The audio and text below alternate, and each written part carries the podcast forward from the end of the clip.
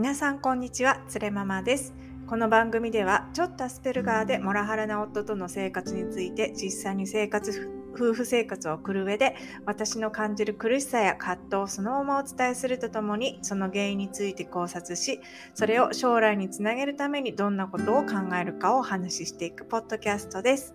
同じようにパートナーとの共感不足に悩める方に少しでも共感していただけるようなポッドキャストを目指していきます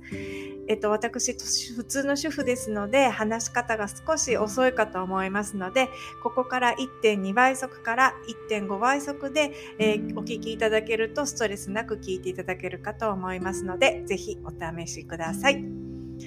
はい。えっ、ー、と、またね、冒頭の挨拶で噛んでしまいました。もう毎回、前回確か噛まずにいけたんですけれどもね、えっ、ー、と、毎回これ文章を読んでるんですけども、また噛んじゃいました。はい。1.2倍速から1.5倍速でぜひお聞きください。はい。で、それでですね、今日のテーマなんですけれども、ちょっと前回ね、ちょっとすごい頑張って、あの、何ですか、資本主義から社会再生産への、えー、再分配の政策とかってなんかちょっと難しいことを話しちゃったので、今日はゆるく単にその、もらおうとの生活の愚痴でも配信させていただこうかなと思ってます。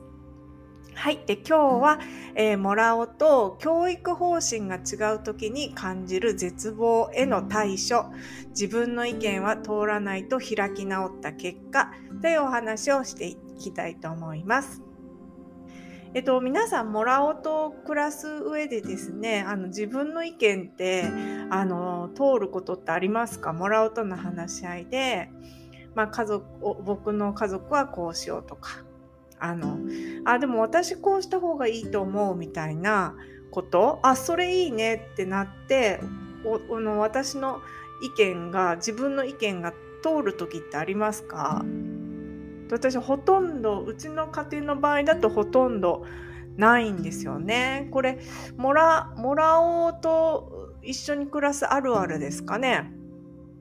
なんか、ね、だから、その、女房にね、あの、ペコペコしてる方が家家庭がうまくいくんだよとかって、それが家庭をうまくね、あの、仲良くさせるコツだなんて言ってる男の人いますけれども、あ全くそんなことないですね。私が全部、えー、旦那さんに合わしてるっていうような感じです。で、それはいろいろあったんですけれども、えー、今までね、で、えっ、ー、と、まあ、いろいろあったこと、まあ、あるんですけれども、最近で言うと、あの、もらおうとすれ違う意見がすれ違って、ああ、しんどいなと思うのが、子供たちの教育方針の違いですね。で、あの、皆さんすごいお子さんをね、育てる上で教育方針ってめちゃくちゃ迷いませんか？ね、なんかもう最近は本当にあの選択肢もね多種多様になってきてこれをやったら正解っていうものがねますます見えにくくなってしかもあのテクノロジーの進化で AI とかね発達してるじゃないですかでそういう選択肢も増えてきて新しいものなんか私たちが作って使ってこなかったような新しいテクノロジーもあるっていうことでもうすっごくあの不安ですよね教育って。ででもねなんかそういうのってやっぱり夫婦で産んだ子供なんだからその新しい時代に即した教育方針でその旦那さんと一緒にあの話し合いながらああのこういう教育方針がいいんじゃないみたいな感じで、まあ、これもやってみようあれもやってみようみたいな感じでやっていければいいんですけれどもなんかね本当にここが私の意見が全て潰されるっていうのが最近私がすごくストレスに感じるところですかね。でもね、本当に最近の教育って難しいですね。き昨日ですね、あの、ニュースピックスっていう皆さん、あの、動画配信アプリ知ってますか？えっ、ー、と、なんて言うんですかね、ビジネス系が多い動画配信アプリなのかななんか私ほんと見てるものが最近すごいおっさん化してきてるんですけども、なんかそういうモラオのね、女性差別の問題に興味があるから、そういう社会問題みたいな YouTube でも動画見てたり、そのニュースピックスで、あの、教育系のえー、動画とかも結構見たりとかしててですね。で、昨日なんかは、その、東大にお子さん4人を全員入れた佐藤ママっていう人と、えっと、ひろゆきさんと、あと脳科学者の茂木先生が話してて、なんか結構怖い動画ご覧になった方いらっしゃいますか？なんかね、佐藤ママは、それ何のことについて喋ってたかっていうと、チャット GPT、あの AI のね、そのいろいろな、まあ、質問とか、問題をそのチャット GPT に聞くと、チャット GPT は文章であの回答を返してくれるんですね。もう大学生が書くような美しい文章でそれを返してくれると。っていう、まあ、最近は画像もでも画像で聞いても答えてくれるのかなねなんかそんなの見ましたけど私まだね使ったことないんですけどで佐藤ママはチャット GPT なんてものは13歳以下のお子さんには使わせるべきでないってそんな未知のねえー、ものの危険性もあるしあの安全性の危険もあるしあとはやっぱり自分の頭で考える訓練をまずは小さいうちはやるべきですよ。自分の、えー、でまあ、語彙もね少ないうちにあんまりそういうものを使うんじゃなくって何て言うんですかねもう地頭何て言うんですか自分で文字とか、まあ、語彙を頭に入れてから使ったらどうみたいな話をしてたんですけれどもまあねなんかやっぱりひろゆきさんとか茂木さんとかはやっぱ最先端のテクノロジーにすごく詳しいですからいやもう何言ってんですか？ってバカじゃないのか？みたいなことで佐藤ママの攻撃しててなんかちょっと怖かったですね。いやうんなんかなんですかね。こうその佐藤ママがねチャット GPT について話してたあの討論っていうのは、えー、昨日の動画もそうですけども数ヶ月前の動画にもあったんですね。それはなんか慶応大学とかの先生教授の人ですかねが話してた動画でなんかそれは各々の意見をこう言ってまあその意見が交差したりしなかったりみたいな感じで終わってたんですけどもなんかこの間のえーと、その茂木先生とひろゆきさんの動画はもう初めから佐藤ママを潰してやろうみたいな そんな感じで来られてたんでいやすごいなと私が佐藤ママだったら泣いてるなと思って。まああの意見としては、まあ、私はどっちかっていうと新しいものはねどんどん子供に使わせていきたいなってなるんですよね。私もすごい興味あるんですよ。AI ってどういうのなのかなとか。まあ、動画とかねあの画像とかね本当はあの AI で作ってみたいんですけどちょっとなかなかねそうそういう風に遊ぶ時間がないので、まあ、使えてないけどいつか使いたいなみたいな感じで、まあ、どっちかって意見的にはひろゆきさんとか茂木さんに近いんですけどもいやなんかえー、そんなに言わなくていいじゃんみたいな感じでなんかちょっとドキドキしちゃいましたね。なんかうーんああいうなんていうか討論番組ってなんか意見交換の場であるべきなのになんかあいつ潰してやろうみたいなちょっと人格攻撃みたいなのが入るのがちょっとやっぱり怖いですね私みたいな素人から見たら。もう絶対泣くわ私だったらなんか急にねあのおえつして泣き出しそうですね。でも佐藤ママすごい堂々としてて、まあ、最後までね自分の意見変えなかったんですね。そしたらなんかなぜか茂木先生が、えー、佐藤ママの最後ちょっと擁護とかしだしてなんか丸く収まったみたいな感じだったですね。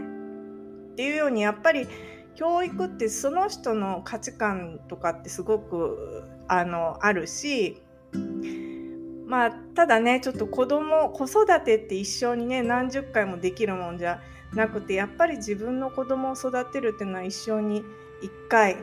ですよね。まあすごく、まあ、10歳差とかで多分もしかして産んだら2回できるかもしれないですけれども基本的にはワンチャンスっていう感じ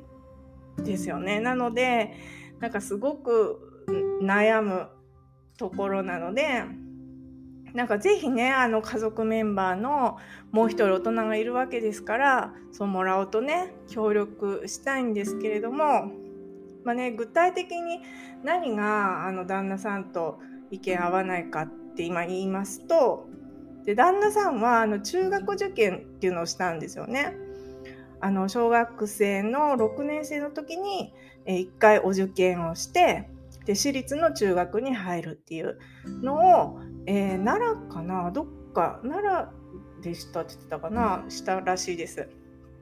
でも私はそのもっと田舎の子だったので、えー、小中はあの普通の公立であ高も高校も公立ですね。小中高公立で、えー、大学だけ私立に行ったんですけれどもそんな感じだからもう中学受験っていうものの何ていうかが何なのかっていうのも分かってないです。でもう旦那さんは、えー、中学受験を波のあの日本でのですよ私たち今アメリカに住んでるんですけれども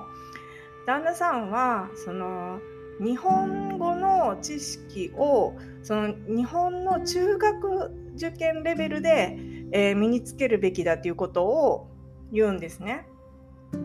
で中学受験っていうのはいかにその素晴らしいのかなと思って私調べてたんですけれどもなんかねあの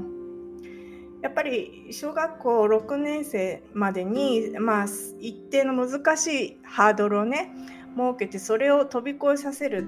筋トレみたいにその勉強をまあ習慣化してね、まあ、それもかなりね、えー、きつい感じで習慣化して勉強という筋肉をつけてそのは中学受験というハードルを飛び越えさせるっていうそういうなんていうかあれですよね。あのなんていうんですか。みんながえー、東京の受験生でいうとこの70%の人が通るようなそういう道私立のいい中学校に受かるための一つの選択肢らしいんですけれども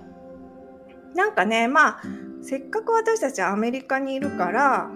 まあ日本語はねあのもちろん基礎学力は必要だけれどもなんかそういうなんか日本語に対してだけその無理な筋肉別につけさせる必要ないんじゃないのかなと思ってそれよりもね英語にもう少し時間当てたりとか習い事させたりとかね、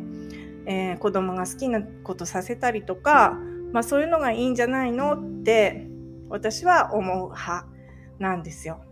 ね、だって私東京に住んでるわけじゃないから、まあ、別に中学受験いいかなと思うんですけれどもで旦那さんはですねなぜ中学受験を押すかっていうと自分が受けたからなんですよね。うん、多分それだけなんですよ。で確かにその当時の中学受験っていうのはまあ多分確かにですね旦那さんの、えー、お友達とかね今大人になっても、まあ、いい仕事をついてたりとか管理職ついてたりとか、まあ、お医者さんになってたりとかそういう人が、まあ、いるから、まあ、いい人間関係をそこで築くっていう意味では、えー、一つねあのメリットになるかもしれないですね。例えばうちの家も、まあ、いつ何時日本に帰ろうってなるかわからないのでまあ、中学受験の準備をしとくっていうのも、まあ、一つあるのかもしれないんですけれども、まあ、どなんかね私はあんまり必要ないかなと思ってるんですよね。まあ、でも旦那さんはもう断固あ頑固一徹ですね中学受験ばりの学力が必要だって言ってくるんですよね。でまあ理由を聞いてもまあそうやって、ね、頑張る経験をさせること、うん、とかまあ本には言ってなかったけど私は多分その人間いい人間関係が築けるっていうのもあると思うんですけれどもまあなんか、まあ、私は私でその今の今ってその世界的にも、えー、家での家庭学習の何て言うんですかね学校で出る宿題っていうのはすごい減らす潮流がメインストリームらしいんですよね。その代わりにその自分の好きなこと、まあ、スポーツやったりとか、まあ、習い事他にやったりとかアートやったりとかそういう時間を大事にしてくださいっていうような、まあ、世界そういうのが世界のメインストリームなのでまあ私もね、こうずっと公立だったですけれども、大学は普通に受かったから、まあいいんじゃないって感じなんですけど、旦那さんはあの受けさせたいっていうことでその塾にね子供たちをか中学日本の中学受験用の塾に通わせるぞっていうことで通わせたわけです。で私もずっと不要だって言ってたけどその私の意見は通らないのでもうずっと言うんですよね旦那さんは。もうとにかくその塾に行かせろっていうので、まあ、言うわけです。なのでねなんかしょうがないからもう私も疲れちゃって、まあ、塾にだけ入れとけば言われないのかなと思って今ねその子どもたちを日本の中学受験の塾に入れてます。で子どもたち頑張ってます。ちょっとねやっぱ難しいんですけどね。でまあこうやってまあしょうがないですね私ももう分かってるので私の意見は通らないっていうのは。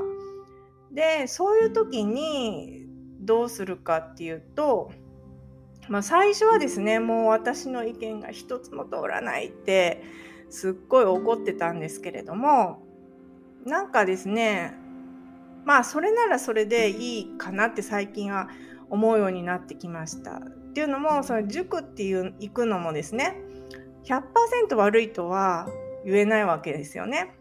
なんかあのいいことあるかもしれない。私は必要ないと思うけれどもまあ、必要ないっていうのも100%正しいとは限らないわけですよね。だからもういいよってじゃあ旦那さんの言う塾に入れましょうって言った時にで子供たちすごい勉強が難しいから嫌がるかなと思いきやなんかねたまたま同じ学校のクラスメートが来てたりとかして割とねあの楽しそうに、えー、通ってるそこまで嫌がらずに通ってるんですね。まあ、宿題はめちゃくちゃ嫌がってるんですけどだから、まあ、旦那さんはその中学受験レベルの学力が必要だって言って入れてるけど、まあ、私はですねまあその塾には行かせるけども、まあ、宿題とかぶっちゃけあんまり頑張ってやらせてないんですよね。あ今日今週ちょっと間に合わなくてできなかったなとかこれこの問題ちょっとあんまりなんかできなくてもちょっとこの国語の問題微妙だからいいよやんなくてとかって言って なんか適当にやってるんですね旦那さんにバレないように。まあでも、まあ、日本語を勉強するってことは大事だと思ってるので、まあ、塾の難しいテキストで勉強するかあのもう少し普通の教科書レベルの優しい教科書で日本語を勉強するかの、まあ、違いかなと思ってまあ、日本語が勉強できるんだったらもう中学受験用の塾でも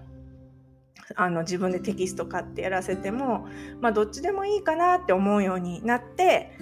であの旦那さんにバレないようにそこまで真剣にやってないと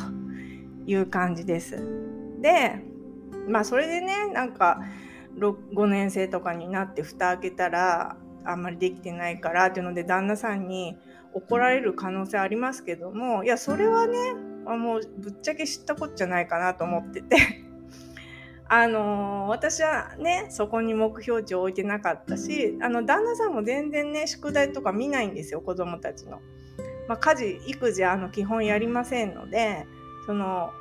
中学受験受けさすぞって言うけど自分は何もしないんですよね。あの勉強見てるのは私なのでまあいいやみたいなバレなきゃいいかみたいな感じでやってると。ね本当におでもぶっちゃけでもねこれ私モラオでもう良かったかなとも思ってるんですよね。例えば旦那さんとバチッと意見があったとしてもうあの中学受験私も受けさせたいそのぐらいの学力レベルが必要だってバチッとあったとしてなんかそれしか見えなくなるのも危険だし逆になんか私はもっとゆるゆる教育でいいっていうので旦那さんもゆるゆるでいいやってなった時にその中学受験を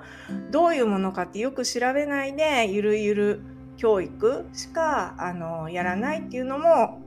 なんかねちょっと視野が狭くなるっていうかそういう気もしたんですよね。私その旦那さんが中学受験を押すからめちゃくちゃ調べたんですよ。中学受験とはどういうものなのか。今ね、えー、日本にとって必要なものなのか必要じゃないのかっていうのとかをね、あのー、調べたりしたんです。でその上で、えー、あやっぱり私はあんまり必要じゃないかなっていうのも分かったしただでもまあ教科書であのその中学受験の教科書で日本語を勉強するっていう分にはいいかなっていうようななんか落としどころをねまあゆるゆる教育と中学受験のどっちも見て、まあ、落としどころを、まあ、自分の中で見つけたって感じでも旦那さんは、まあ、自分の思い通り中学受験、えー、コースに入ったっていうマインドしかないわけですよね。だからなんか私の方が得してるのかなと思っています。いや本当にね勝手なんですよね。なんかね今まででも私意見が通らなかったことってあってそのね例えば旦那さんがと結婚した後にどこに住むかって話になってで私は当時すっごく忙しい仕事してたのでとにかく駅地下にしようって言ったんですよね。でも旦那さんは新築派だったんですよ。で新築はその駅から遠いとこにしかなかったね。新築のマンションは。でだからそのマンションからバス乗ってね15分ぐらいバス乗って駅まで行って駅から職場まで行かなきゃいけないって形になったんですよね。でなんかもうすごいすごいそれが嫌で私夜の10時とかまで働いてそっから家に1時間ぐらいかけて帰るから本当になんか嫌だったんですけれどもであとねその私妊娠もしてすごいつわりがひどかったんですよ。でなんかバス乗ってもう吐きそうになりながらバス乗ってでその電車も田園都市線だったんですよね。でも激混みの中をですねもう吐きそうになりながらしかも、えー、上り？上りの電車でもすごいパックのね電車に乗って職場に通ってたんですけどもなんとですね旦那さんは下りだったんですよね。いや俺下りだから全然混んでても気になんねえわっていつも言ってたんですよ。私つわりで吐きながら上り電車に乗って フラフラで毎日行ってるのにいや俺全然家遠くても大丈夫だわってあの俺下りだし残業とかあんまりないしって言って得意げに言ってて本当にねあの頭かち割ろうかなと思いましたねその時は。でもまあだからでも私の意見は通らないので結局そうなるわけですね。であとはアメリカで家買った時もなんかあのちょっとねあのやっぱり遠い方があの大きい一戸建てを変えたんですよ。でだからそのコミュートが遠くてもいいっていう旦那さんの意見と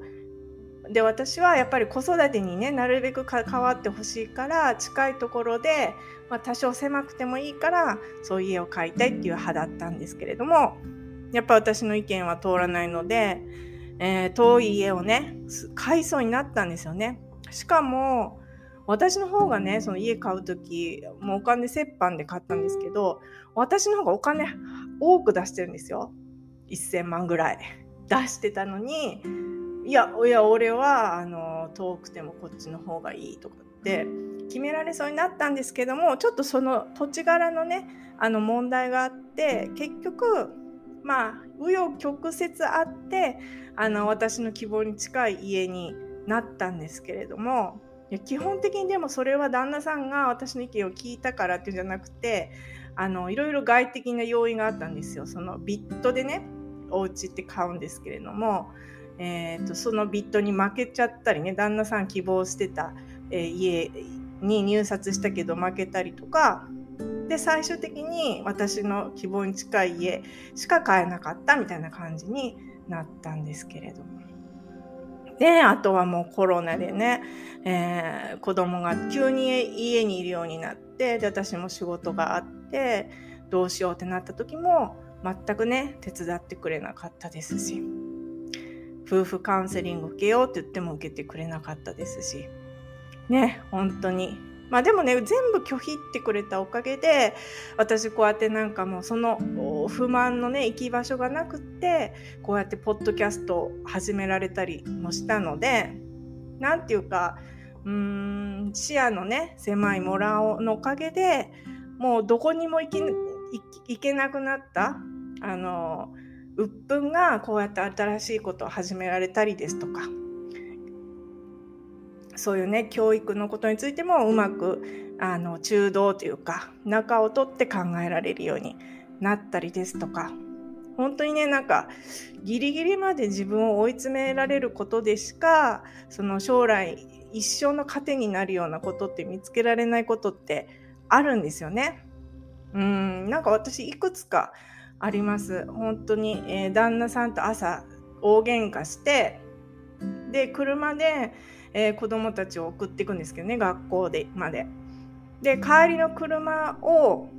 どうしても旦那さんと2人で乗って帰りたくなくてで結構2キロぐらいあるんですけれども、えー、と家から学校まで。でもう旦那さんに私は歩いて帰るからって言ってブチギレてねえーと、と旦那さんだけ車で帰ってもらって私は家路をね歩いて帰ってたんですけどもなんか結構遠いと思ってたその2キロの距離がその朝のウォーキングにめちゃくちゃちょうどいいってことにそれで気づいてで今ねそのウォーキングが朝の日課になったりとかしてるんですよね。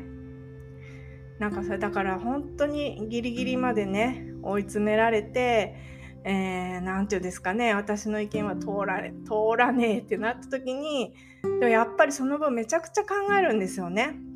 意見を通してもらうためにどうしたらいいかともかも、まあ、一応考えるしでどうせ通らないんだからじゃあ自分の中でどうやって落としどころつけようかっていうのも考えるしなんかねモラオの脳前頭前野は全く発達してないけれども私はねこうやって意見がすれ違うたびに、えー、なんていうか私は成長できてるのかなって前向きに捉えて頑張ったりとかしてます。ね皆さん教育どういう方針で、えー、やってるんでしょうか？夫婦間のね折り合いって皆さんうまくつくんですかね？もらうと暮らしてても。うまく最初から2人の意見が合ってたらいいんですけどね。まあこうやってまあ今後も教育のねすれ違いって教育方針のすれ違いって辛いですけれどもまあなんか私はこうやって言うこと聞いてる。ふりをしてあとは私の、えー、方針としてはやっぱり子どもたちの得意なことをどんどん伸ばしたいっていうのがあるのであとはですね、えーと、この間から言ってますけれども、えー、息子と娘には男性差別女性差別の意識なくみんながあの尊いんだ。みんながリスペクトされるべき存在だっていうことをですね、えー、もらおのいない間に教えて、えー、私は私で、えー、子供たちにこうなってほしいっていうことをちょっとね、こそこそと教えたりとかしていきたいなって思ってます。はい、えー、今日はこんな感じで、えー、終わりたいと思います。皆さん、えー、今日もですね、ご視聴いただきましてありがとうございました。えー、もらおのね、モラハラに負けないで、旦那さんよりも豊かで幸せな人生を送りましょう。それではまた明日です。